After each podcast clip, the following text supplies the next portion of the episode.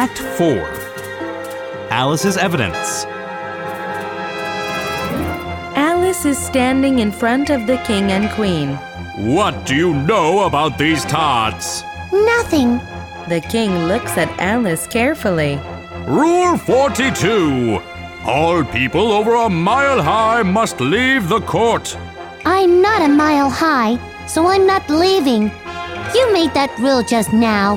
That's the oldest rule in the book. Then it should be rule number one. The king's face goes white, but he says nothing. Oh, we've just found this letter. Maybe the knave wrote it. I didn't. There's no name signed. Didn't you? It only makes the matter worse. You did a bad thing, or you'd have signed your name like an honest man. Read the letter to us right now. The white rabbit reads it, but it is just a poem. Oh, that's a very important piece of evidence. Now, you must. No, no, it doesn't mean anything. The jury is quite confused.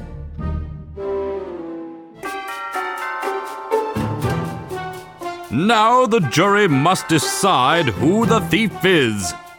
No! Off with the knave's head.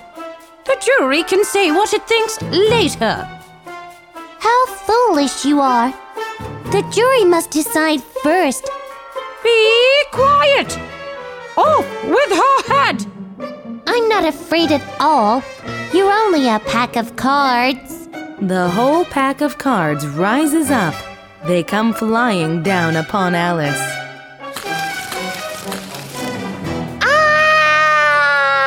Ah!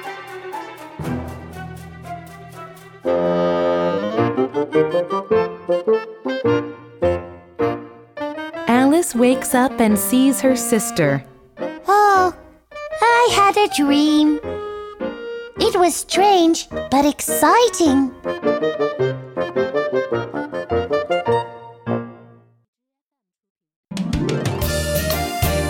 Goodbye!